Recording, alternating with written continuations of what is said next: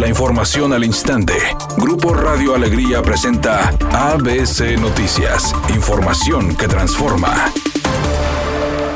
La Sala Regional del Tribunal Electoral del Poder Judicial de la Federación dio un plazo de 24 horas al Partido Acción Nacional para reconfigurar sus postulaciones a las alcaldías, esto al considerar que no cumplían con los criterios de paridad. En sesión virtual los magistrados avalaron la resolución por mayoría, por lo que el partido deberá hacer ajustes en sus candidaturas. Las modificaciones deberán hacerse en bloque, donde figuran nueve municipios del estado de Nuevo León, debido a que las planillas no cumplen con los criterios de paridad, es decir, el mismo número de mujeres que hombres. Tras darse a conocer el fallo, el candidato del PAN a la alcaldía de Guadalupe, Alfonso Robledo, envió un comunicado para aclarar que la resolución no afecta a su candidatura.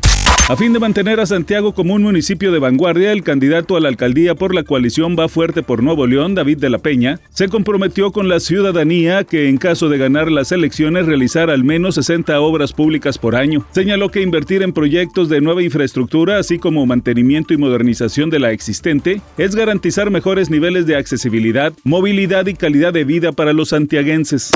Editorial ABC con Bernardo Pérez. Aunque el regreso a las clases presenciales debe verse con mucho cuidado. En Nuevo León, las autoridades de educación no parecen tener claro cómo se ejecutará. La secretaria María de Los Ángeles Errizuris, quien ayer compareció en el Congreso local, no ha brindado siquiera una fecha clara para el retorno. Tampoco dijo tener claro el diagnóstico de los daños y necesidades de reparación en los planteles del Estado. En tanto, organismos civiles presionan por un retorno seguro a las aulas ante las afectaciones que sufren los alumnos por el encierro. Urge un plan claro de la Secretaría de Educación. Al participar en la cumbre sobre cambio climático, el presidente López Obrador propuso al mandatario de los Estados Unidos, Joe Biden, que financie el programa Sembrando Vida en Guatemala, Honduras y El Salvador como medida para ayudar a la preservación del medio ambiente y frenar la migración. Este programa beneficiaría a 1.200.000 trabajadores de Centroamérica y el sur de México. La propuesta es que juntos ampliemos dicho programa en el sureste de México y en Centroamérica para sembrar 3 mil millones de árboles adicionales y generar un millón doscientos mil empleos. Rayados no pudo volver a la senda del triunfo y ligó su segundo partido con derrota jugando como local. El equipo del Monterrey perdió 2 a 1 en el gigante de acero ante Chivas, luego de quedarse con un hombre menos en la cancha. Con este resultado, los albiazules se quedaron en 25 unidades y deberán enfocarse de lleno en el clásico regio de este fin de semana. Todo parece indicar que Larry Ramos, actual esposo de Nenel Conde, ya salió en libertad, luego de que apenas hace unos días fue detenido en Miami por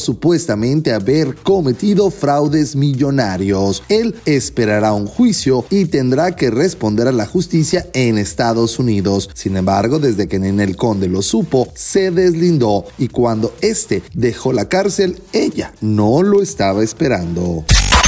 Hay un percance en la avenida del teléfono a la altura del Parque Internacional Regiomontana, con dirección hacia el norte en el municipio de Apodaca, sin carga vehicular. Por otra parte, en Escobedo se registra otro percance justamente en la avenida Sendero Divisorio y la calle Lucero con dirección hacia el oriente. Y hasta el momento está completamente despejada la vialidad en la avenida Constitución en el municipio de Monterrey. Temperatura en Monterrey 22 grados centígrados. ABC Noticias, información que transforma.